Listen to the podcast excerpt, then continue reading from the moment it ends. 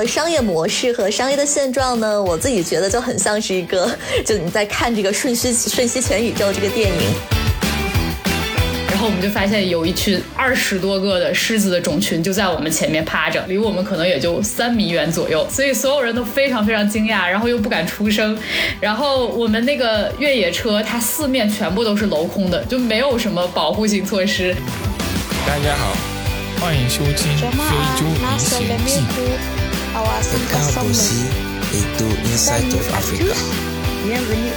Halo kila mtu, nakaribishwa kufahamu onyesho la Kiafrika. Hi everyone, welcome to Inside of African Show. 大家好，欢迎收听新一期的《非洲历险记》，我是 Pom。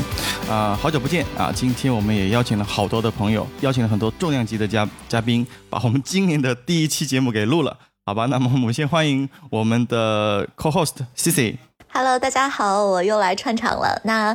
上一次录播课还是跟泡沫一起，然后上期我们聊的其实也是非洲的创投的环境，所以这期呢我们有一个新的视角，而且尤其其实非洲整个的一个旅游或者是出访的一个旺季也到了，所以这期呢我先卖一个小关子，等一下再告诉大家我们这期主要在聊什么。这一期也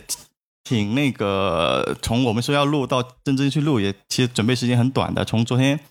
早上的对吧？然后我们跟西西就说：“哎，我们终于能录一期旅游节目，特别特别的激动。”对，因为今年也是好多朋友都说打算夏天来非洲找我玩，所以呢，我们就是在这样子的一个灵感的一个加持之下，我们就非常临时的组成了这样子的一个今天的讨论。但是我们请的嘉宾也是在这方面有非常深厚的经验，所以他们也会跟我们分享很多关于非洲的，不管是从旅行的角度，从商务考察的角度，或者说包括整个风土人情的角度，去给大家做一些更好的出行前的铺垫和准备。好的，那么我们就先请出我们第一位嘉宾啊，就是也是来过我们的节目嘛，对吧？那是来自 Rose Lake 的 Jerry。嗯，哎，大家好，大家好，我是那个 Rose Lake 的 Jerry，然后我又回来了。呃呃，因为昨天和 CC 还有 Pom 聊到一些近期我们自己想要去呃做的事情吧，然后其实也也也，然后也是很多年呃没有那个呃。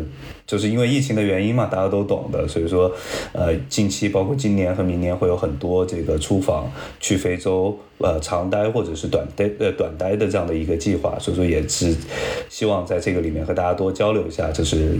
呃这块相关的东西吧。嗯，我觉得 Jerry 还是介绍一下自己，包括之前跟非洲的渊源和经历，以及现在在做什么事情，简单的介绍一下，因为我们可能还有一些新的听众朋友们之前没有听我们上一期的播客，所以让大家也了解一下。你是谁？好的，好的，那我重新介绍一下我自己。嗯，大家好，我是 Jerry，然后很高兴再次来到 Palm 的节目，然后和 CC，呃，还有和和我们新的朋友 Rose 一起来，呃，和大家交流。然后我是 Rose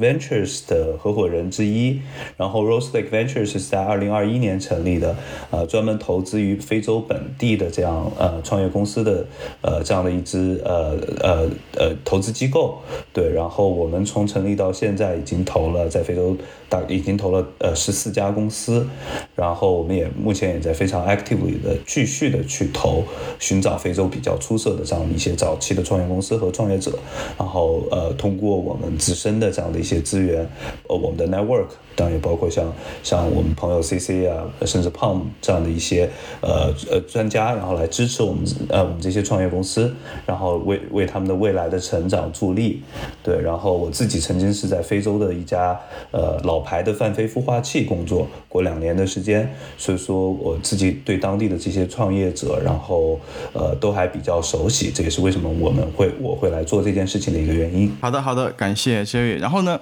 ？Jenny 也在介绍的过程中，把我们下一位重磅嘉宾，对吧？也是一个老非洲了，Rose。给带出来了，我们欢迎 Rose。Hello，大家好，我是 Rose。然后我这次来录《非洲历险记》的播客，也算是追星成功了，因为我超级喜欢 CC 跟 Palm 的节目，所以特别开心。然后我之前在我我在疫情前其实是一名呃南北极和非洲的探险领队，然后在疫情之前我带队去过十几次非洲，所以对非洲的旅行的整体情况还是比较了解的。然后今天也很开心能跟大家聊一聊。好的，好的，感谢 Rose。OK，那我们。其实大家嘉宾也提到了嘛，我们因为三年的口罩的原因嘛，对吧？我们现在呃，中很多中国企业其实也开始在往外去看，但是因为客观的原因，大家大家都很难出去吧。那我就我最近一两个月的观察吧，像身边的朋友呀、朋友圈的这个呃里面的网友啊，对吧？很多人都已经开始出去了，我不知道你们有没有观察到这个现象呢？呃，有啊有啊，我我我觉得举一个最好的例子，我我身边观察到的最积极的一个例子，就是在疫情快要结束的时候，我的我们的好朋友 C C 就已经迫不及待的跑出去了，然后在看着他在海外，包括这个欧美呀。浪的这些呃愉快开心的这些照片，我们我我觉得隔着屏幕我看着都是非常的羡慕。然后的确也疫情之后，我很多人就立马出去了，包括我的合伙人林修也是在二月份去了一趟这个呃呃去在非洲待了接近一个月的时间，去了非洲这种大大小小的这种相关的一些科技活动。然后我们周围也很多，不管是投资圈的朋友还是创业者，呃也是大量的开始就是出去呃各就是不同的国家不同的区域去。去去去考察去访问，包括呃上个月我还去了一个香港，呃人山人海，都很多从国内去香港参加各种展会的这个朋友，把香港的这个酒店都挤爆了。对，所以说其实很还是很能明显的感觉到这个，特别是进入三月份以来，呃很多很多的朋友都疯狂的在呃往呃出呃出去考察也好，还是去旅游也好。嗯。对我自己的感受可能更明显，因为本身我去年就是下半年的时候，因为工作的缘故，我也在非洲，就是尤其是内罗毕待了差不多两个月，然后也有到包括像吉布提还有埃及出差。然后今年更明显的感觉就是本身各种各样的，不管是商务考察，或者是这种商旅出差，甚至就是包括只是旅游为目的的出行，是非常非常的多。包括甚至各种各样的这种考察团，因为就是最近一段时间，太多朋友说要来非洲。找我玩儿，就不管是他们是这种，比如说也有一些这种北美的商学院他们的 MBA 的考察团，或者说也有一些这种国内的一些这种商务出访的一些要求，甚至也有一些朋友就是单纯想去看一看。因为前面一段时间的话，可能更多的一些这种什么访学考察团都是先从东南亚出发，然后可能是欧美。那现在的话，这个一步一步的浪潮也到了非洲，尤其本身夏天就是非洲的一个旅游的旺季，所以我们也是感受到了。非常多这方面的一些诉求，然后有很多朋友会问很具体的一些问题，比如说像是啊，现在这个非洲是一个什么样的情况？比如说去非洲这些一些很基本的，包括说能不能打车，能不能用一些线上支付的一些工具，或者说比如说哪里好玩，或者说我去非洲能看到一些什么东西，就会有很多很多这样子的一些问题。所以呢，我们也是想说可以做一档节目，其实就有点像一个迷你的攻略，给大家一站式的解答。答这些所有的问题，然后帮大家做好出行前的这些规划，或者是扫清一些可能会有的这种障碍和顾虑。呃，对啊，现在大家都出去了，其实竞争是越来越激烈嘛。其实，在去年或者之前，我就一直判断，在中国整个烟这个。整个环境下，其实它的竞争非常的激烈，特别是比如在互联网，它是已经做到垂直、垂直再垂直的领域了。那么大家去寻啊寻寻找一个新的业务增长点，更多是海外嘛。那么大家第一站就是可能是东南亚，刚刚提到了东南亚最近嘛，啊文化相近，语言相近，对吧？然后距离也不远啊，那慢慢慢慢就往中东去靠，然后到最后就往这个非洲去靠。那其实，在大家没有出去的这段时间，啊，我想其实想问一下大家，就是一个问题，就是在对于一些国际机构，他在三年这个过去三年，他们分别做了一些什么样的事情？啊？大家出去之后感受到了什么样的一些变化？呃，我因为我们其实在国内是。呃，憋了三年，但是我也知道，就是相对来说，呃，可能欧美他们的这个疫情结束的相对比较早一些，然后欧美和非洲呀，包括别的国家，中国之外很多国家的交流，其实比我们大概能早一到一年半的这样的一个时间，所以说我在想，就是可能 CC 和国际机构打交道的这个时间比较比较多，比较比较频繁，然后想从他的这个视角来看，就是。比我们先。解放的这样的一些，包括国际机构，呃，他们目前在海外是一个什么样的一个活动的情况？对，就其实对我来说的话，也是刚好有一个时间差，因为我去年差不多是可能夏天的时候，然后就呃已经算是离境，然后开始在海外进行出差，包括我基本上是去年下半年就已经在内罗毕待了一段时间，所以其实呢是能够感受到这样子的一个时间差。比如说在去年基本上八九月份的时候，就当时肯尼亚虽然还是在大选以及刚刚。刚大选结束，但其实本地的生活已经基本上恢复到呃疫情前的状态。就比如说一些针对疫情的相关的防控措施，其实已经基本上没有了，所以出行基本上也不太需要戴口罩。然后可能除了核酸检测在入境的时候会查以外，基本上你在日常生活里已经感受不太到这个疫情对于生活的冲击和影响。而且我自己的呃推测，可能也是因为本身非洲的人口结构就相对年轻，所以其实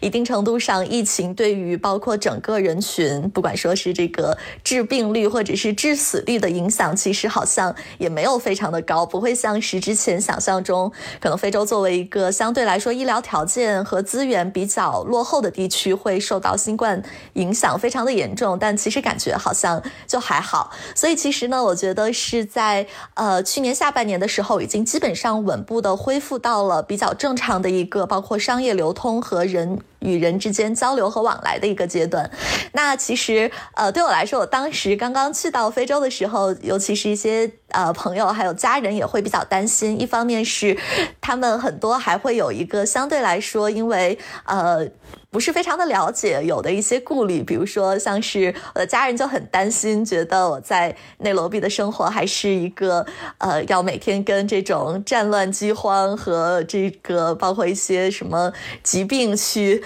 抗争的一个阶段，觉得我是在那边呃。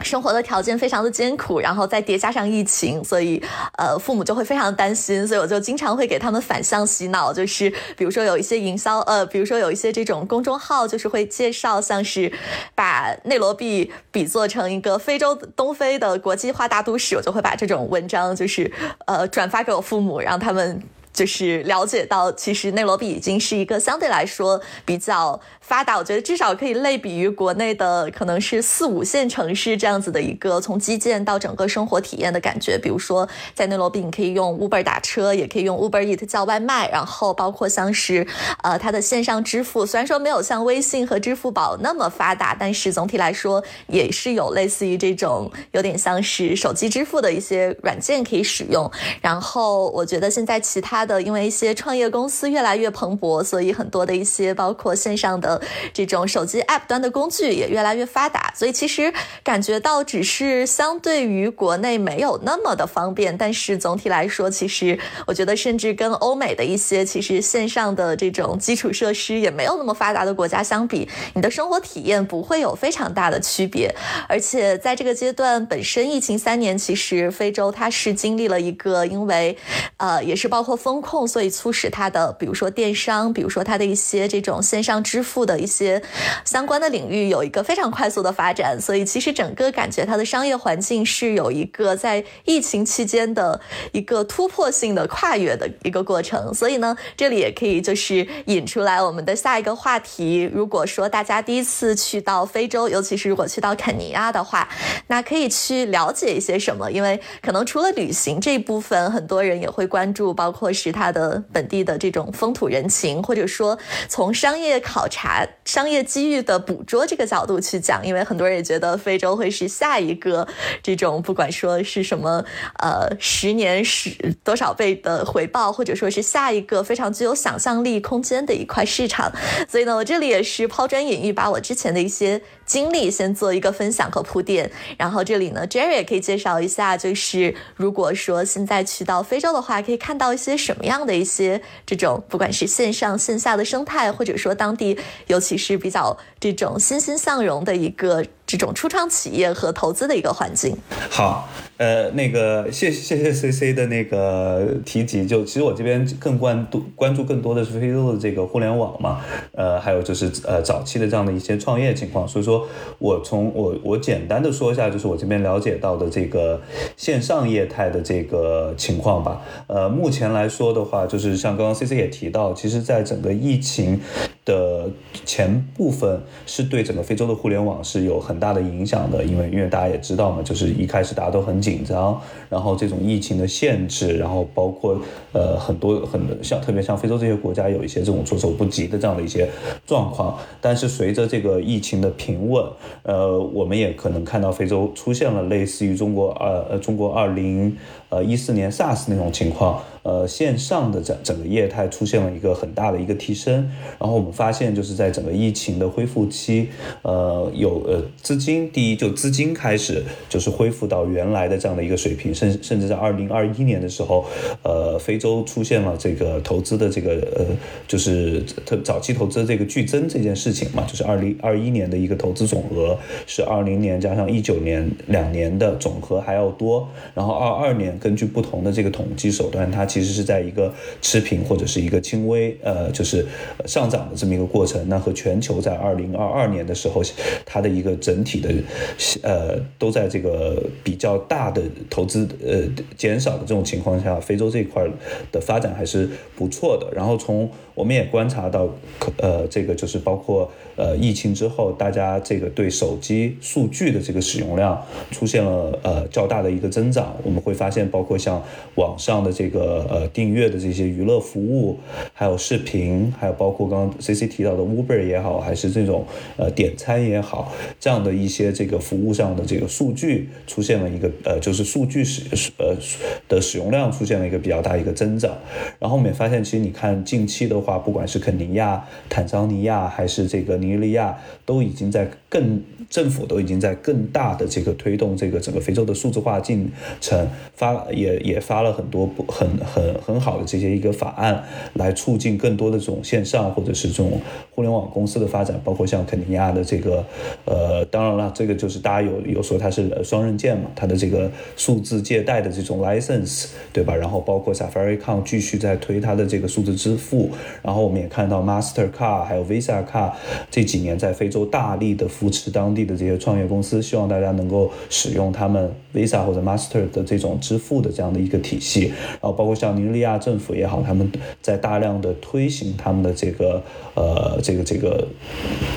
呃货货币的数字化，希望大家尽量使用这种电子货币。或者是数字货币进行支付，减少使用现金。然后像坦桑尼亚，甚至像乌干达这些各国的政府，都已都还是出台了很多的政策来带来推广这一块儿。所以说，其实我们也是呃也是呃疫情之后，其实我们也更看好非洲未来这几年的整个数字化进程，因为它是不呃不管是自下而上还是自上而下，都是在一个高速的这样的一个呃鼓励发展，然后积极发展的这样的一个一个状态。对，然后现线下的话，其实我们也发现了有很多呃新新的这样的一些呃一些事物的出现。然后，因为我知道 Palm 对线下这块他其实接触的比较多，所以说可能 Palm 你你来呃你来你可能也想听听你对线下这块发展你的一个一个看法，或者你观察到的一些呃这个见解吧。呃，这个问题有点大，那我。先从下面几个维度来来简单的分享一下吧，就按照我去年在肯尼亚、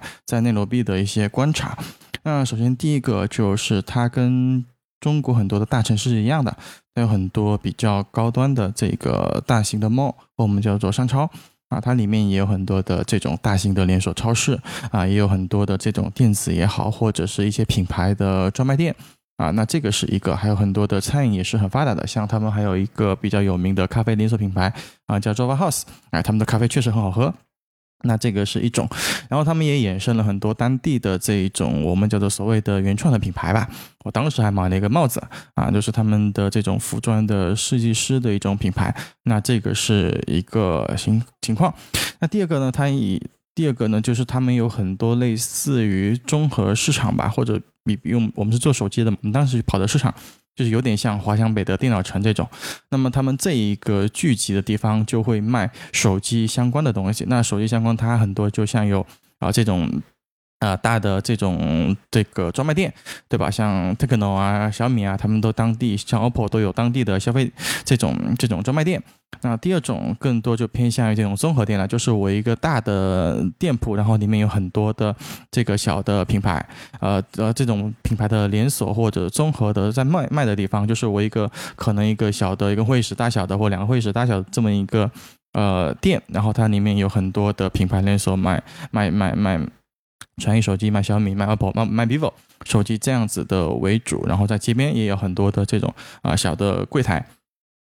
大概是以这种的方式方式再去进行售卖吧，那这个是一种，然后第三种就其实就会像往 T 三 T 四的城市去走，或者是叫内罗毕周边，那它的一个形式就。是说，呃，很多的这种可能啊，是这种呃钢板组成的这种小店铺啊，或棚子啊之类的这种东西吧。然后呢，他们更多是卖一些日常用品啊，卖一些五金啊这一些为主吧。然后或者一个小小的这种我们叫做村里或者镇上的这么一个综合小卖店。啊，这么一个形式去卖类似于相关的产品，那他们当地有一个很有趣的现象，就是卖五金。那五金的情况下呢，就是，呃，它这个也是有原因啊，就是他们应该是有至少有一万家五以以上的这种五金店吧，在在整个肯尼亚。那为什么呢？几步路就有一家，那说明说明首先代表的就说明他们在五金的诉求层面，它是一个刚需啊，那就是这么电子的排插呀等等，他们可能追求的一个阶段是我用得起，而不是追求品质的一个阶段。那么可能卖个十块钱的这种排插啊，非常非常的常见，对吧？那这个是一个。第二个呢，就是他开五金店的成本很低啦，那就相当于就是我没有什么工作，我想赚钱的时候，我想开个小店，那么大家首选。还是会去开一个所谓的五金店，那这个就是 比较有趣的。然后另外一个呢，就是挺有趣的，就是说，呃，像同样在在在内罗毕或者在肯尼亚，它两三千块钱的收入跟国内两三千块钱的收入，它的购买力完全不一样的，因为背后的产业链的问题，背后的供应链的问题。啊，我们在国内能够九块九买在拼多多买到很好的东西啊，日常用品。对吧？可能几个脸盆桶，那在那边就买不到啊。所以其实它它这一块的一个机会，或者是这些品类去那边，其实摩商也是有机会的，因为他们确实啊，相同的钱买不到跟国内一样品质的东西。那这个呃，我理解，我认为它也是未来线下的一个机会吧。大家还是更多去往往线下走吧，毕竟整体的物流也不是特别的发达。这个可以再特别说明一下这个。线上业态跟线下业态结合的一个特殊的一个点吧，就是，呃，其实有一个 inside，就是肯尼亚第一个大件电商，不是我们说所谓的 Jumi 啊，不是所谓的 Kinimo 啊，它是一家这个年收入年年销售额大概在九百万美金左右的这个叫做 MyDava，那它主要是在线购物啊、护肤啊、母婴这些产品吧，它会比正常的商超便宜百分之十到二十。那它有一个很重要的一个点，就大概它是某种线上是一个 O2O 的这么一个形态。那就大概就是有点像同城配送啊，它大概是四小时后能够去送达。它主要是在聚焦这些垂直品类的这些产品，产品然后去做啊所谓的这种快速的送达。反而这种产品这种啊形态在在肯尼亚很受发达。就像啊之前 C 提到的这个，他们他在肯尼亚的时候用 Uber Eats 呀啊对吧用。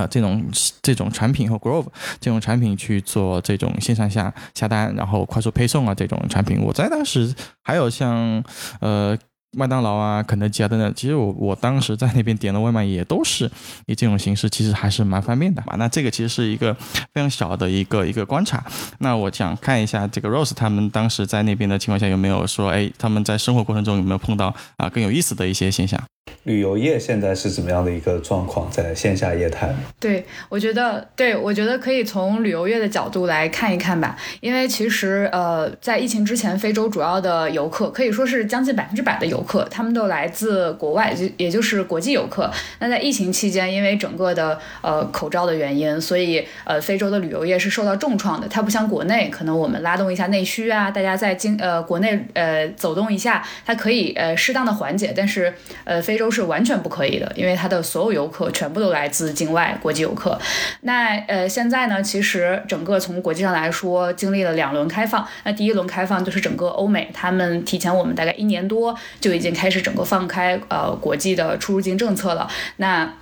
其实非洲的呃旅行社和酒店行业也都经历了第一轮复苏，而且是爆发性的复苏。因为大家其实，在经历过 lockdown，经历了呃不能出远门的这段日子里，其实是对自然是更加渴望了的。所以在经历了呃，所以在一年前左右，呃，非洲其实经历了第一轮大的复苏。然后那第二轮大的复苏就是在今年三月份，然后呃咱们中国开放了之后，呃整个的呃东非或者是整个非洲的旅游。也经历了第二轮超级大的增长。那据我所知，从今年三月份到现在为止，在肯尼亚和坦桑尼亚两个国家增加的地接社，就是在当地负责接待游客的这个旅行社的数量，已经呃新增数量已经达到了三百多家，也就是它。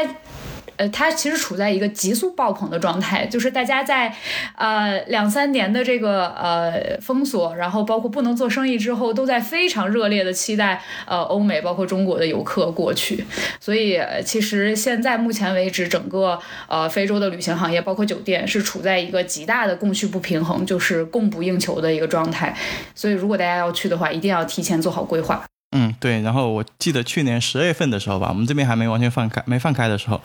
我们当地那个导游就问我：“哎，你们中国人现在的政策是什么样子啊？我们现在好久好久没看到你们了，你们什么时候能过来呀？”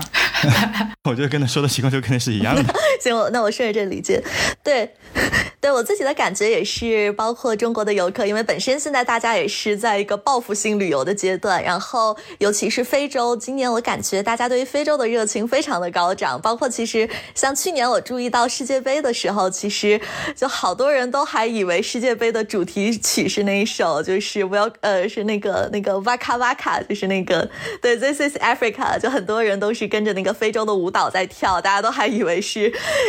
这届世界杯可能是在非洲，所以呃，就顺着刚刚 Rose 提到的这个非洲的旅游业从业者也非常欢迎大家前来，所以我们就可以顺着这里来聊一聊。如果说大家今年正好夏天，不管说是有一个假期，或者有一个如果是一些学生朋友们可能有暑假的话，如果想要去到非洲，尤其我们可能以非洲最有代表性的旅游目的地就是肯尼亚为例，那去到非洲的话都能玩一些什么？就是不管是从旅游的角度，还还是可能也有一些朋友是带着旅游外加考察这个新的市场的商机的这个角度，就是都能看一些什么呢？我觉得这个可以让我们的旅游业的专家 Rose 先来给大家做一个比较呃独家的介绍，因为可能。大家想到的都会是那些最最具代表性，可能就是去马赛马拉看一个动物大迁徙。但是还有一些什么可能更小众或者更独家的一些玩法，我觉得这里 Rose 可以给我们来介绍一下。嗯，首先其实我们要看，呃，我们为什么要去非洲，包括去非洲旅行，我主要的目的是什么？那其实从我过去的经验来看呢，呃，除了有一些我们的商务访问啊、投资考察的这种啊代表团之外，那更多的旅行，呃，以旅行为目的的人，他主要是有。这三类，然后第一类是摄影爱好者，然后他们通常会在七八月份的时候去啊马赛马拉和那个塞伦盖蒂去拍那个动物大迁徙，就是角马它呃踩着。角马踩着鳄鱼过河的这个这个情景，那对于他们来说，其实这个摄影的机位和时机是最重要的。所以，第一，呃，如果你是一个摄影爱好者，你非常希望能够在非洲去拍到一些特定的照片，不管是呃动物大迁徙，还是我们的这个火烈鸟成群的这个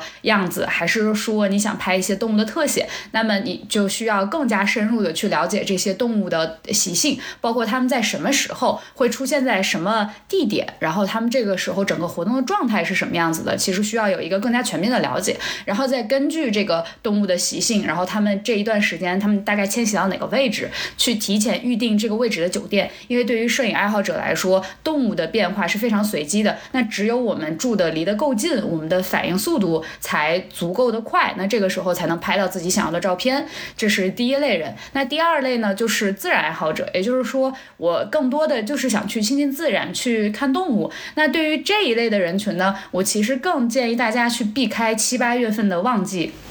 在四到九月，呃，在四到六月份，包括九到十一月份，这个 shoulder season 就是平季的时候，呃，去到呃肯尼亚或者是坦桑尼亚。那为什么这么建议？第一是整体的酒店价格会便宜一半以上，就是避开旺季，我们会有一个非常优惠的酒店预订的价格。然后第二个是我们会避开很多。呃，游客，因为在七八月份很很旺季的时候，我们其实，在呃塞伦盖蒂跟马赛马拉看到的是很多越野车，甚至越野车比比人还要多一点的这个场景。但是如果我们能在平季过去，可以享受到一个更加自然的一个呃生态环境，包括我们目之所及会呃大概率是只有我们这一辆车的，所以这个自然环境的体验会很好。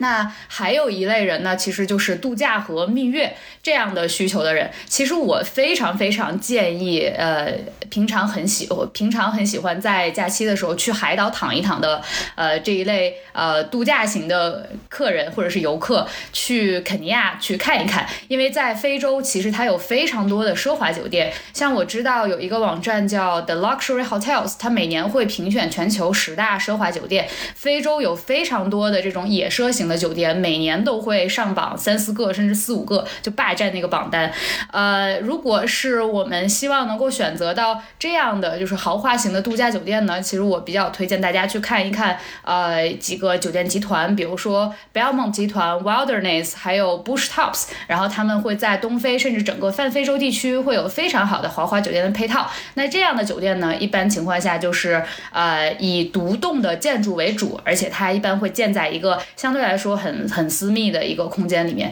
然后我们就可以享受一个独栋的空间，然后和大自然和阳光好好的接触。对，其实 Rose 上次有给我提到非洲另外一个，除了大家说的野生动物之外，其实它就大的这种大草原之外，还有很多这种私人的这种领地。我不知道，就是 Rose，你可以再介绍一下，就是所谓的这种私人野生动物园或者私人领地是一个什么样的玩法？好，那其实我们去非洲主要做的一件事情就是 Safari，不管。是我们是飞着直升机的 Sky Safari，还是我们在开着越野车在 National Park 里面做的这种呃越野车的这个 Safari，还是说我们能有机会能徒步在东非的土地上做这种 Hiking Walking Safari？其实最主要的我们就是呃去呃用一种交通工具，然后去看动物。那呃除了交通工具看动物的这个。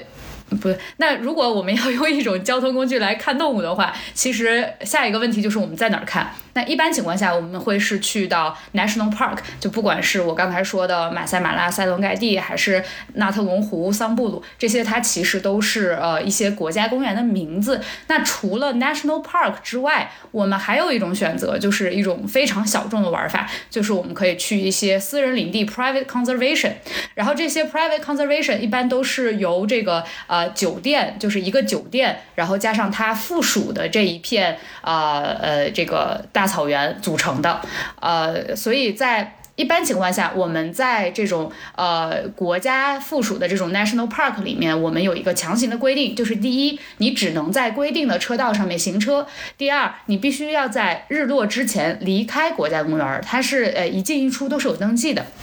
但是，当我们去到私人领地，就是我们住在公园外的一片呃不受到呃国呃 National Park 管理局的管辖的这一片呃大草原的时候，那我们就可以有有一些非常不同寻常的体验。第一个是我们在这样的 private conservation 的酒店里面，在吃早餐的时候，很有可能动物它也会同步的跟你起床，甚至晚上你在吃晚餐的时候，它也呃就是会过来遛弯儿。那你会在酒店。店里面非常直接的接触到这些野生动物，比如说，呃，会有长颈鹿很好奇，然后离着大概几十米的距离看着，哎，怎么这这边有一群人在干嘛？就是他会非常好奇的看着你吃早餐，然后也会经常有大象，然后他在日落之后会慢悠悠的过来，然后跟大家打招呼，吃一吃你酒店旁边的树叶，然后也会有头子呃猴子趁你不注意的时候，就是你的酒店门，比如说没有没有关严或者窗子没有关严，它就会跑进来。然后把你桌子上面的零食，然后牛奶全部都抢走，其实是一种非常特殊的跟自然和野生动物接触的体验。呃，然后第二个呢，是我们可以在日落之后也去到这个呃大草原里面做 safari。呃，我之前有一次体验就非常特别，就是呃我们有一天是在晚饭之后大概八九点钟的时间，然后向导带着我们开着车就进入了他们这个私人领地里面的一片啊草原上面。然后一开始过去伸手不见五指，我们什么都看不见。然后我就在想，这大晚上的为什么不让我们睡觉，还要把我们坐车拉出来？然后因为很黑嘛，什么灯都没有。然后但是我们大概开了二十多分钟之后，然后突然他就把这个车熄火停了，然后就跟我们所有人说，就非常小声的说：“你们安静啊，一定要安静。待会儿不管发生什么，你们都不许叫出来。如果叫出来，你们就没命了。”然后我们就想，怎么？难道是恐龙化石化身了什么的？然后就很紧张。然后这时候他。就拿一个探照灯，然后往我们正前方，然后这样一开，然后我们就发现有一群二十多个的狮子的种群就在我们前面趴着，然后都是母狮的狮群带着小狮子，然后超级可爱。然后当时我们所有人都吓傻了，因为这个狮群二十多只狮子离我们可能也就三米远左右，然后再来是我们一开始并不知道他们就在我们旁边，然后是这个探照灯亮了之后，突然一下子出现我们在面前的，所以所以所有人都非非常非常惊讶，然后又不敢出声，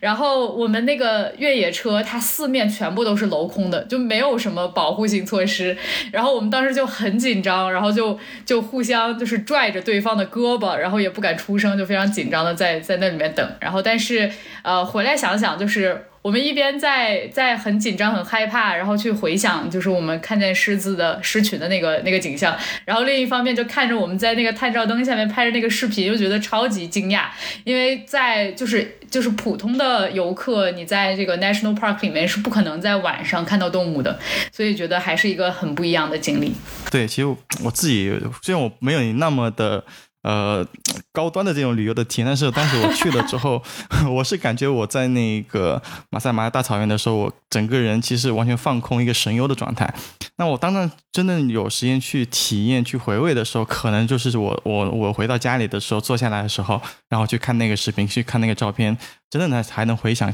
起之前，哎，我当时什么状态，什么感觉？哦，原来是这么神奇，就这种感觉就特别特别的，对我来说特别的新奇，或特别的，呃，有怎么怎么说呢？就特别的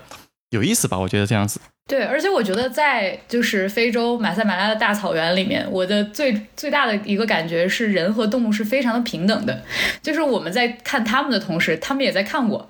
就是像我的向导经常会跟我们讲说，我们这个越野车其实，在动物的眼里，它是另外一个物种。所以这些动物可能啊，他们的脑子里面就想着是每天都有很多这种轰隆轰隆的这种大型的这个绿色的机器，然后是一种新的物种也在加入我们的生活。所以。这种人和自然的平等心是我在非洲获得的最好的一种体验。因为你刚刚提到那个视角，就是我们其实我我之前没想到，我觉得我们可能这么一个大的一个机械物种在这里会不会对他们干扰？但其实他们都很平静、很正常的在看着你，他也没觉得你很特殊。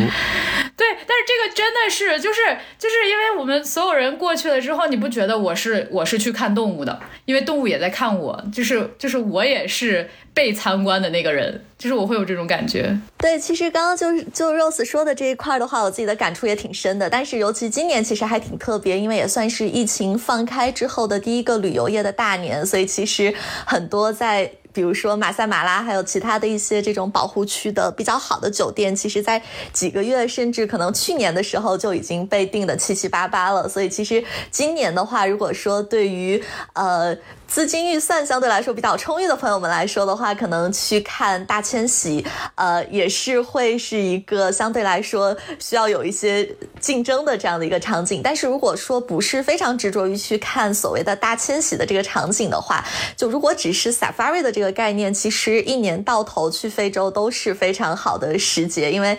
就是迁徙这个。过程本身，我自己觉得一定程度上也是可遇不可求的。就像我之前去的时候，那一次并没有看到所谓的过河的这个场景。但是，如果你想看漫山遍野的动物在那里闲散的走来走去，这个还是呃在任何的时节去看都是可以看到的。然后另外呢，就是呃，因为我自己最近感觉也是有不少朋友在问我，就是去到非洲，尤其是可能想借着这一次机会，他们想要了解的，除了就是感受。非洲的这种蓬勃的生命力，感受亲近大自然以外，很多人很好奇的点也是在于，因为本身今年其实大家放开之后，感受到了，包括这个整个出海行业也是一个非常蓬勃发展的阶段，所以很多人呢也是想趁机去，除了了解非洲的自然风光以外，也是想要去看一看非洲这个市场本身，它有很多的想象力。你看人口结构非常的年轻，人口增速也很快，而且呢现在在城镇化，包括甚至是这种互联网的普及率的这些发展的阶段上来讲，也是一个很快速增长的阶段。所以很多人呢，其实问我的一些朋友，其实他们是想把一个类似于说旅游和一个一定程度上去了解当地，甚至可能有一点点带有这种拓荒性质的考察的这样一个目的去结合起来，其实有点像是现在就是在国际上也比较流行的一个概念，就是有点类似于把 work 跟这种 holiday 或者 station 结合起来的这样一个旅行。那所以从这个角度来讲的话，我觉得 Jerry 可以介绍一下，说除了我们去看这些，就是刚刚 Rose 提到的这种自然风光，还有动物以外，那从风土人情，甚至说这种商业环境、商业机会的角度，我们可以去看非洲，可以去了解非洲哪一些。层面，或者说有一些什么有趣的，可能会很甚至颠覆你认知的一些观察，就可能像我刚刚提到的，比如说在非洲，至少在内罗毕的话，像是打车、出行、呃支付、外卖这些东西，其实都一应俱全。这些可能甚至对于呃一些还没有去过非洲的朋友来说，可能也是之前他们没有想象到的。所以这里的话，我觉得也想把时间交给 Jerry 啊，来介绍一下，除了动物，我们还可以去非洲了解或者是看一些什么。对对，呃，感谢 C C，其实也正好了，就是因为呃，我们因为我自己的话比较关注整个非洲的互联网创业还有商业这块儿，所以其实我去非洲的话，都会主要就是和当地的创业者，还有当地的这些所谓的这些呃商业生态进行打交道。然后正好五月底的时候，我也会带几个这种投资人的朋友，然后组一个小小的这样的一个商业考察团，一起去呃看当地的这些创业生态。包括和当地的投资人，呃，当地的这个已经成功的创业者，甚至是已经退出过的创业者，呃，还有就是呃当地的孵化器，还有当地的像这个呃法律呀、律师事务所呀，然后像会计师事务所这些机构进行交流，然后多了解一下就是当地的整个这个呃商业和科创生态的这样的一个情况。对，然后也是因为在这个过程中，很多呃人对非洲本身其实还是挺感兴趣的，因为毕竟像我们之前也聊到嘛，作为未来呃这。这个劳动力呃人口最大的这样的一个一个大陆，然后也是未来呃目前世界上年轻人最多的这样的一个大陆，人口增长率最快的一个大陆，其实里面蕴含了很多这种潜在的一些呃商业机会，包括人口红利，包括互联网的这个渗透率，还有这个这个城市化这些机会在里面。所以大家其实还是想嗯说是来真实的看一看当地的这些情况呃是什么样的。然后呃我我觉得其实就是在非洲来说。说它其实从文化上，它和我们之前了解的这个呃东南亚文化和中国文化还是有很大的不同的。然后第一，它是一个就是人类的这个起源的这样一个地方，所以它有很多很原始的这种部落文化，然后甚至是很原始的这种人类最初的这种文化的起源。甚至是我我个人喜欢喝咖啡嘛，大家知道咖啡的起源其实也来自于非洲。那去看考察非洲的咖啡，其实也是呃之前会是一个比较热门的一个，但是也。是一个呃热门又小众的这样的一个旅游方式或考察方式，然后的话就是我刚刚提到的，就是整个非洲它因为以前一直是殖民国家，所以它在原始的部落文化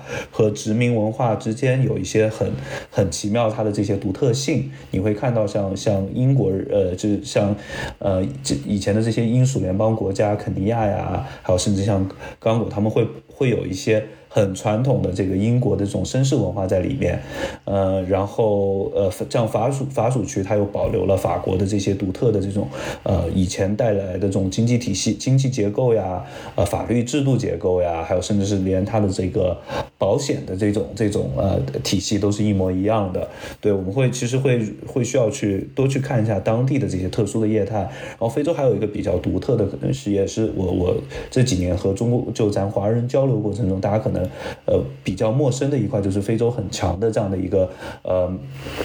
宗教文化，呃，因为我们知道，就是相对于东南亚或者是甚至相对于欧美来说，其实非洲当地人的。宗教信仰更强烈，所以他们其实你会发现很多非洲的这种社区会是以一个教堂或者是一个教区为单位来做这样的一个延伸，然后也是就是我接触到的非洲的朋友和欧美的朋友相比，呃，不管是穆斯林的朋友还是呃这个呃呃基督教或者是天主教的朋友，他们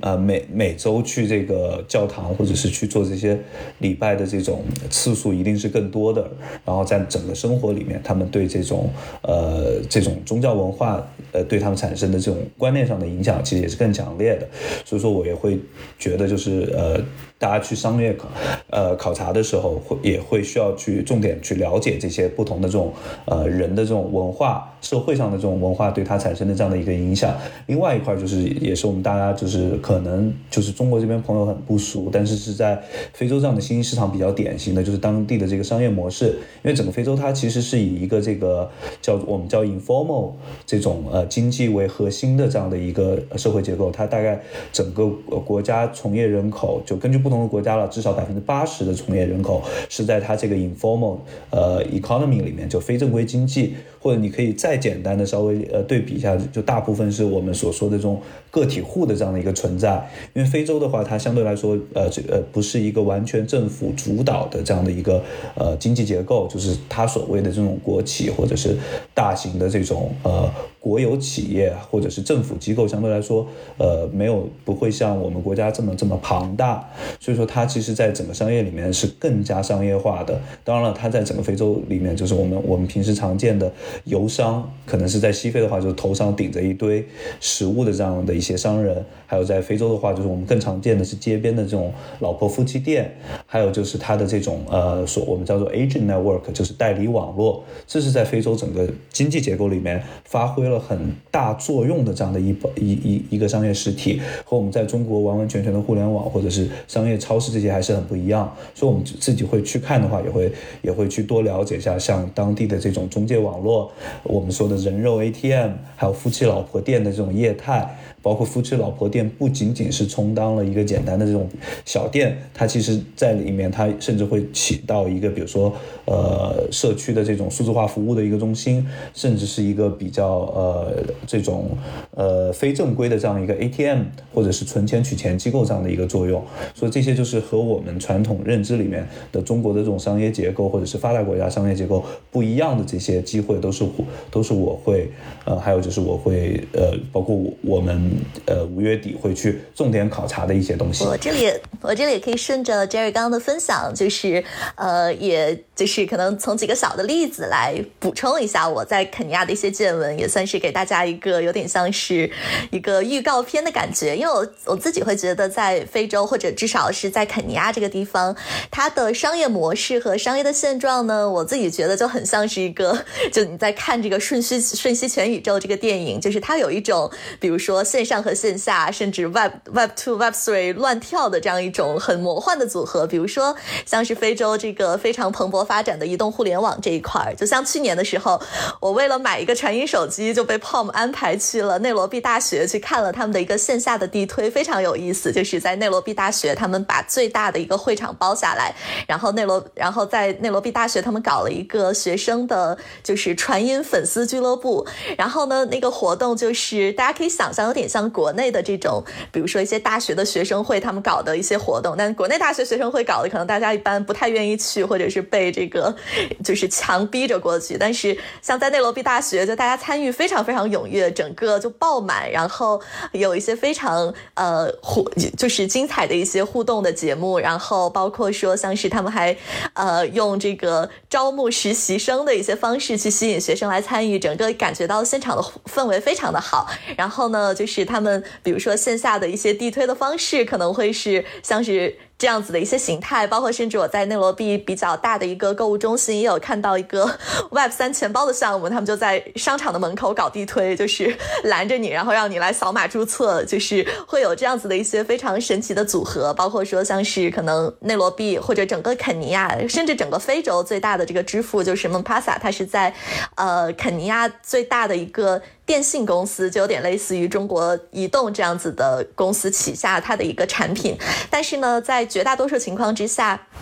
你的这个手机的支付钱包，你的充值的方式其实是你，它在全国有非常非常多那种小的充值营业网点，可能就是像国内一二十年前，就是你充话费还是得去线下买一个那个充值卡，所以像是在肯尼亚呢，就是比如说你要充你的这个 m p a s a 的这个支付钱包的时候，你很多时候还是要去到线下的这种手机话费充值点，然后去直接充值，然后这样子你就有了你的线上钱包里的一些这个余额，然后就可以完成一些转账或者是扫呃或者是一些这种支付。所以我觉得是一个非常神奇的。就是不同次元以及不同的发展阶段一个混搭的一个呃一个现状，然后包括说，其实我自己会觉得，在比如说整个非洲或者说具体到肯尼亚的话，其实它在有一些领域的发展，可能相较于国内，甚至相较于比如说整个亚洲，也是相对比较领先的。因为像我自己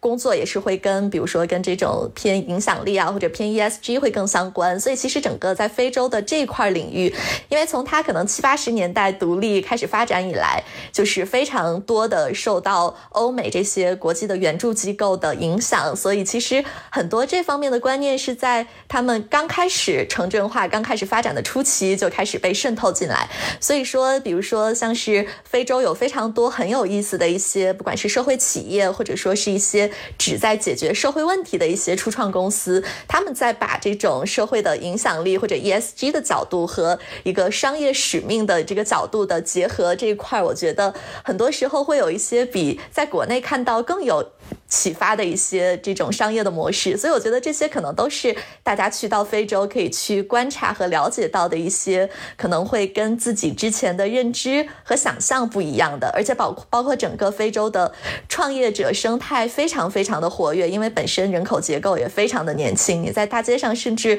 很少会看到老年人，所以在这么年轻的人口结构之下呢，而且其实呃，我觉得。在比如说肯尼亚，虽然说整个的氛围是相对来说比较 chill 的，但是年轻人其实还是总体来说很积极上进，所以他们也很愿意去通过，比如说去。创业或者是去参与一些比较有意思的这种，呃，一些项目的方式，然后去施展自己的一些这种商业理想或者是商业抱负，所以你也可以接触到非常多很有想法的一些年轻的创业者，比如说包括在非洲的话，也是现在 Web Two、Web Three 这两个赛道都非常的活跃。在非洲，因为本身它有这样子的一些刚需，甚至可能在整个 Web Three 的这个社群会有一些更加活。活跃以及更加有创造力的一些年轻人，所以我觉得这些都可能是大家可以去到当地，比如说去接触、交流、了解到的。而且他们本身也对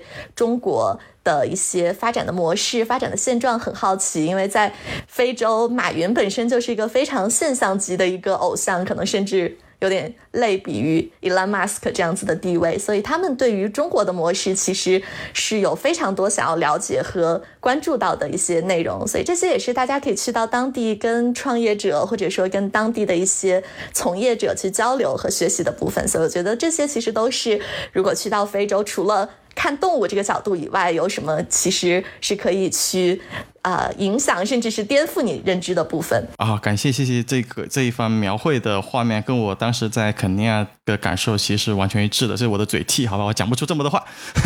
能够描绘这么一个丰富的、丰满的这么一个画面。那 OK，其实回到了我们回到 Jerry 这边啊，其实我想想去了解一个问题，就是其实这个也是我们听友群一个听友的一个反馈，就是呃，像 Rose Lake 他投的很多的是非洲的创业者嘛。那 OK，那他们想了解第一个问题呢，就是我们这些非洲的团队，它的履约能力究竟是如何、怎么样子的？嗯嗯，对，这个其实也是我们常会被问到的一个问题。那其实以就是从总体来说，就是全球各个国家创业市场的履约率，创呃创业者的履非洲团队呃就是各地创业团队的履约率都不是百分之百。那这个里面就是看你各家作为投资机构或者投资人也也也好，你的这个风险。呃，控制能力是什么样的了？那就是像我们在做筛选的话，我们可能每年大概会接触呃五百到一千个项目这样的一个里面，那我们最最终能出手的项目，每年可能也是在十个或者是十个左右，甚至是个位数以内。那在这个里面我们会做大量的筛选工作。那基本上就是目前我们筛选出来的，呃，能够进入第二轮、第三轮的这样的一个一个机构，它的从我们目前观察这几年的一个整体的表现，履约率都还是很强的。当然了，就是在这个过程里面，如果遇到了一些不可不可控的风险，呃，比如说我，呃，比如说呃，因为疫情，其实大家也知道，有一些这种非非人为可控的这样的一些事情，会对他本身的这个创创业团队做这件事情产生很大的影响。但是对于我们目前投到的这些创业公司，呃，还是他们的整体的诚信、履约能力还有执行能力都还是不错的。就是目前的话，所有的我们投过的公司都还是在继续运作的。但当然，我自己认识、接触到的，包括我以前带过在在创业孵化器带过的团队里面，也遇就像我刚刚说到，也会遇到就是比如说呃，在一六一六一七年的时候，比如说融不到下轮融资，整个公司相对来说呃挂掉，呃还有就是呃我之前带的团队有在呃疫情前拿到了这个 offer，就是被收购。但是也因为为疫情的原因，整个这个收购的这个合同被暂停，也会遇到这样的一个情况。对，但是就是呃，我觉得整体来说了，就是如果你的辨识能力足够好，非你是能呃，就是你投到的这些非洲团队的履约能力，呃，都还是很不错的。嗯，对。然后因为我们很多人其实他是某种像你们以前嘛，都是偏远程的形式去看这这些 case，对吧？然后那从我们这种远程或者是。那当然，现在有机会到当地去去去观察，去跟他们交流嘛。那从这个两个方面，我们不管是远程还是面对面的沟通交流，我们。有什么样的一些方式或什么手段，能够去防范这些方面的一些投资的风险吗？对对对，呃，其实从正常就是投资来说，我们我们会有自己的一个所谓的这样的一个尽调的过程。那这尽调我们其实包括几块，第一块是做这个创始人团队背景的这样的一个一个一个呃尽职调查。那第二个就大家常说的这个业务尽职调查、法律尽职调查和这个财务尽职调查。其实正常的话，呃，就是我们从我们自己内部的一个风险控制是我们会。做好这四个点，那相对来说的话，就是第一个可以远程去做的，其实我们说的这个团队背景的这样的一个尽职调查。因为我自己，呃，还有我我合伙人林修，我们之前在非洲这些投投资投资机构和这个孵化器都工作过。那我们以前很多同事现在都是散落在这个非洲不同的科技公司也好，还有这个投资公司也好。所以当我们去投一个创业团队的时候，我们会通过我们自己的这样的一个渠道，呃，包括我们在本地的这个团队的成员。呃，甚至有时候会通过像 C C 啊，甚至像 Palm 这样各方面去了解这个所投的这些团队的这些成员本身的这样的一个情况，然后也会和他们的可能是之前上一轮投资轮或者是本轮会一起去投的这些投资人共同的再去交流去做这样的一个 cross check，然后也会和有如果呃就是我们当地的这些成员让他们自己去呃帮忙去挖掘公司内部的一些人，然后来再去做一个第三方的这样的一个验证，就是在人这块我。们会花很大的精力，呃，去做的这样的一件事情。然后第二块的话，就是它的业务。呃，那在疫情之前的话，相对来说，我们自己的 travel 会稍微少一些。那我们会有我们本地的团队，还有我们本地的一些这种呃 venture partner 去帮我们做一些本地的这样业务的一个尽职调查。那这个里面可能就会呃，就是比如说呃，我们会去他的这个，如果他有实体店，我们会去他的实体店看。如果他们的业务里面是有这种像物流什么仓库这些，我们会去他的这。个，去看它的这个呃仓库呀，呃，还有它的这个这个呃这个后期的这些运营运营的这些基地，然后的话，呃，我们也会让我们当地的团队去下载，去真实的去使用他们的产品，然后然后包括去做周围的一些用户的调查，看真正是否周围真正的是有他说的这些用户是在真正使用他的这些这些产品，然后包括一些这种功能上的这种检查，然后另外一块是财务，财务的话，我们其实就会大概看一下它的整个融资的。情况，它的这个资金使用的情况，还有包括它的这个财务的一些呃数据来做它的一个，但呃验证相对来，但相对来说，呃，非洲呃全球的早期公司，它财对财务都相对简单一些。所以这块的话，呃，和后期来比，嗯，工作量会稍微的呃少一些。然后另外一块就是法务，那我们会要求他提供相关的这些呃注册证书呀、资质验证呀这些，然后也会对这块进行一个验证，然后。回到这里也说，为什么我们这次五月份要去非洲做考察？那我们也会，当然了，也会去，呃，实地的带着我们的投资人，还有还有我们这些呃感兴趣的这些朋友，去实地的去考察这些非洲创业公司的业务，然后去看他们呃到底做的怎么样，可能一起在呃访问的途中顺带做一个简单的、快速的这种滴滴。呃，让让让这些去考察的人能够更深刻的了解到当地的创业公公司是怎么样工作的。对，其实听下来。它最关键的就是你们以前的一个积累嘛，那就是我们在早期不管怎么样，一定是要亲自到当地去建立一个连接的，对啊，不管是我组建一个当地的团队，或者是我能够建立到当地啊有人脉的这些人或者团队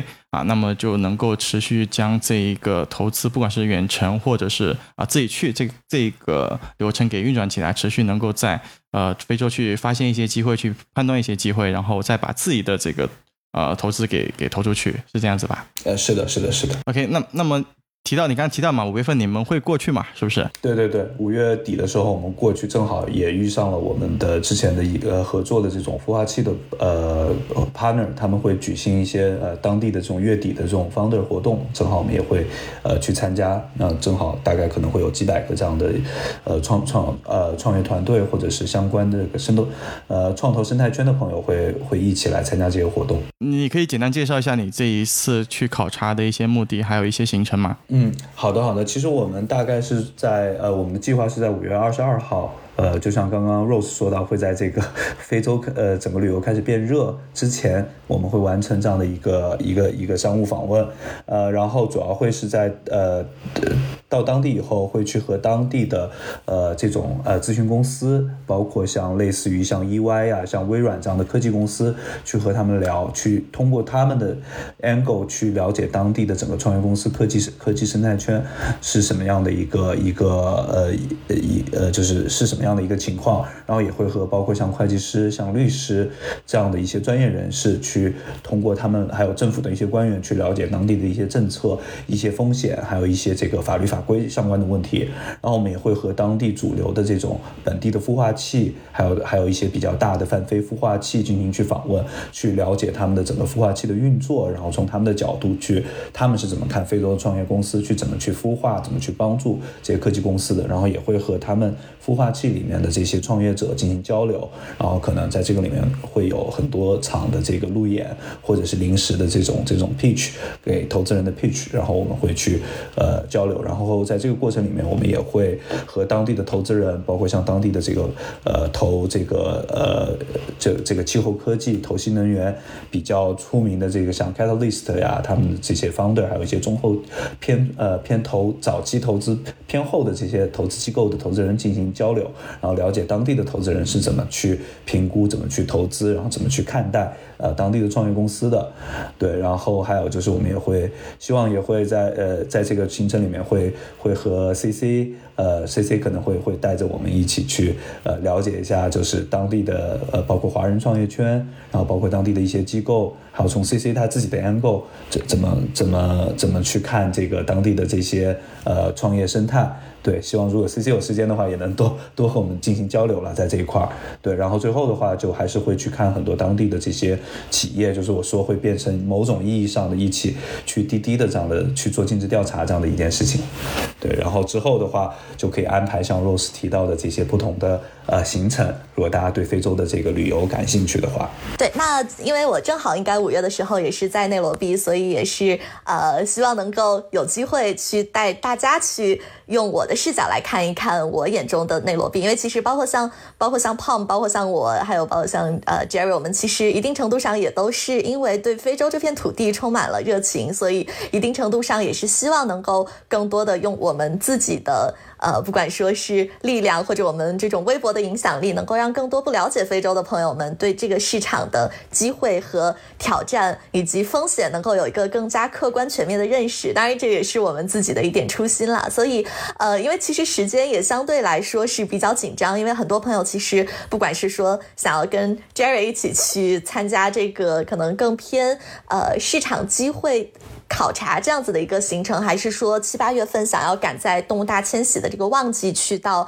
非洲去看这个真实的这种壮阔的动物迁徙的景象？但其实时间都相对来说是比较有限了，因为也确实很多朋友在问我一些跟这种，比如说有一些什么样的行前准备，或者说他们也有一些可能更具体的顾虑，比如说像是非洲到底它的治安怎么样，或者说是不是像网上传说的这种什么疾病、饥荒、战战乱频生的一个地方。所以这里的话，我觉得可能一些出行之前的小的 tips 这一块。Rose 可以跟我们做一个简单的科普和介绍，也让大家对于尤其是可能是人身安全这一部分，如果有顾虑的朋友，可以稍微打消一点自己的这种担心。嗯，好的。首先呢，呃，我觉得非洲它到底是不是一个绝对安全的一个地方，其实还是呃更多更多的来说是分区域来看的。那这一次我们主要的目标是要去东非，然后我们呃。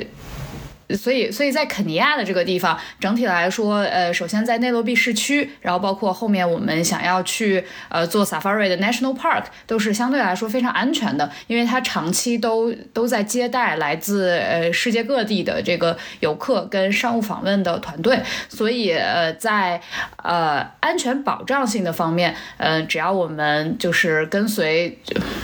所以，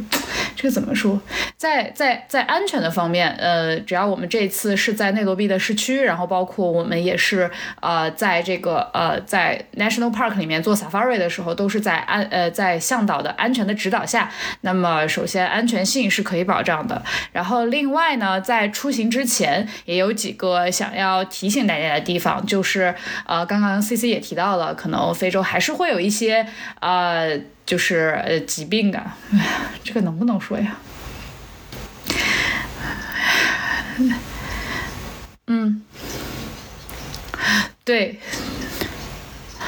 对的，对的，对的，对的，呃，然后刚才 C C 其实也说到了，其实非洲还是会有一些潜在的疾病风险。那呃，对于中国的疾控中心和肯尼亚的出入境管理局的规定，那我们要去到东非，最好还是不是？呃，我们要去到东非，还是需要有这个黄热病疫苗的这个呃接种证明的，也就是我们俗称的这个小黄本儿。那预约这个黄热病的疫苗，首先是要在各地的这个出入境的疾控中心，呃，然后这个疫苗的生效时间也是要在十天以上，就是说我们在入境肯尼亚的时候，这个疫苗至少要在国内已经打了十天以上了，这个才是会生效的。如果我们在国内没有打的话，会在这个出入境的这个海关的地方被强行。再扎一针，所以呃，这一点其实是要呃非常的。就是这一点，其实是要着重的提醒大家，就是如果近期我们准备去参加呃 Rose Lake 这个考察团，或者是自己准备要去到非洲旅行的话，一定要提前去接种这个黄热疫苗。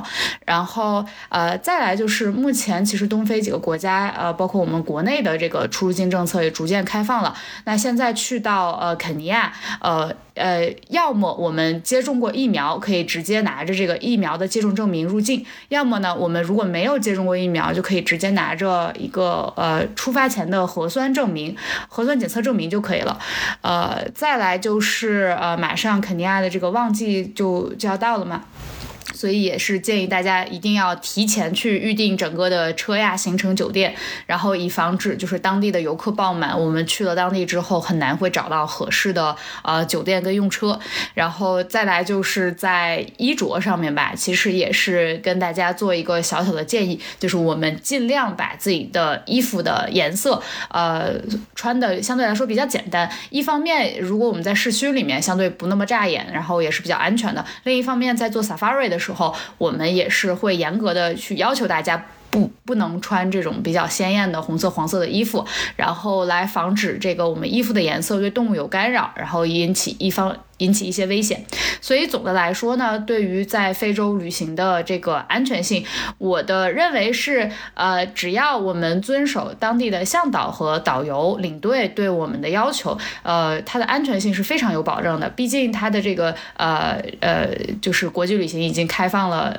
呃，毕竟非洲的旅行其实在整个欧美市场，包括中国市场已经非常相对来说比较成熟了。如果不想有这些麻烦，那就是加入 Rose 那个的考察团，就不用这些烦恼了嘛，一起有人帮你解决掉了。对，如果对，如果如果其实大家听到这儿，对这个非洲的投资考察和旅行都非常的感兴趣的话，也可以直接在 Show Notes 里面看到 Rose Lake 这次五月底非洲呃肯尼亚创新之旅的报名链接，可以吗？可以啊，没问题，我们就把这个报名链接到时候放到 Show Notes 里面吧，然后。啊，我们这个这些啊嘉宾朋友都是在我们的听友群嘛，大家也可以加我们听友群啊，就是添加微信小助手 Go to Africa。啊，这么一个微信，然后到我们这个群里面跟大家进行沟通交流呗。对，然后我们自己也会在呃今年开始会长期的，就是去非洲的不同的国家，然后当然肯尼亚也会算是我们去的比较多的地方去做这种呃创业公司、创业生态的考察。反正如果有兴趣的朋友，可以也可以联系我们，呃，我或者 Rose，我们可以看看大家一起，我们可以组个团一起去，如果有兴趣的话。对，然后要如果是收尾的话，那我我觉得就是。呃，作为这个胖的这个长期的这个呃粉丝和听众，也希望未来。不不用等太久，胖胖姆可以组织我们去刚刚 Rose 提到的这个私人的这个非洲领地，让我们享受一下胖姆带给我们的粉丝福利。你这个太看得起我了吧？我我我们觉得指日可待，指日可待。等你那我那我们发起粉丝众筹好吧？跟着胖姆去去奢华非洲。很想很想跟长颈鹿一起吃早饭。可以的。行，那我们今天这一期节目也差不多了。啊，我们就到到此结束吧。好，谢谢大家，嗯，拜拜，拜拜，拜拜，谢谢大家，拜拜。好，谢谢大家，拜拜。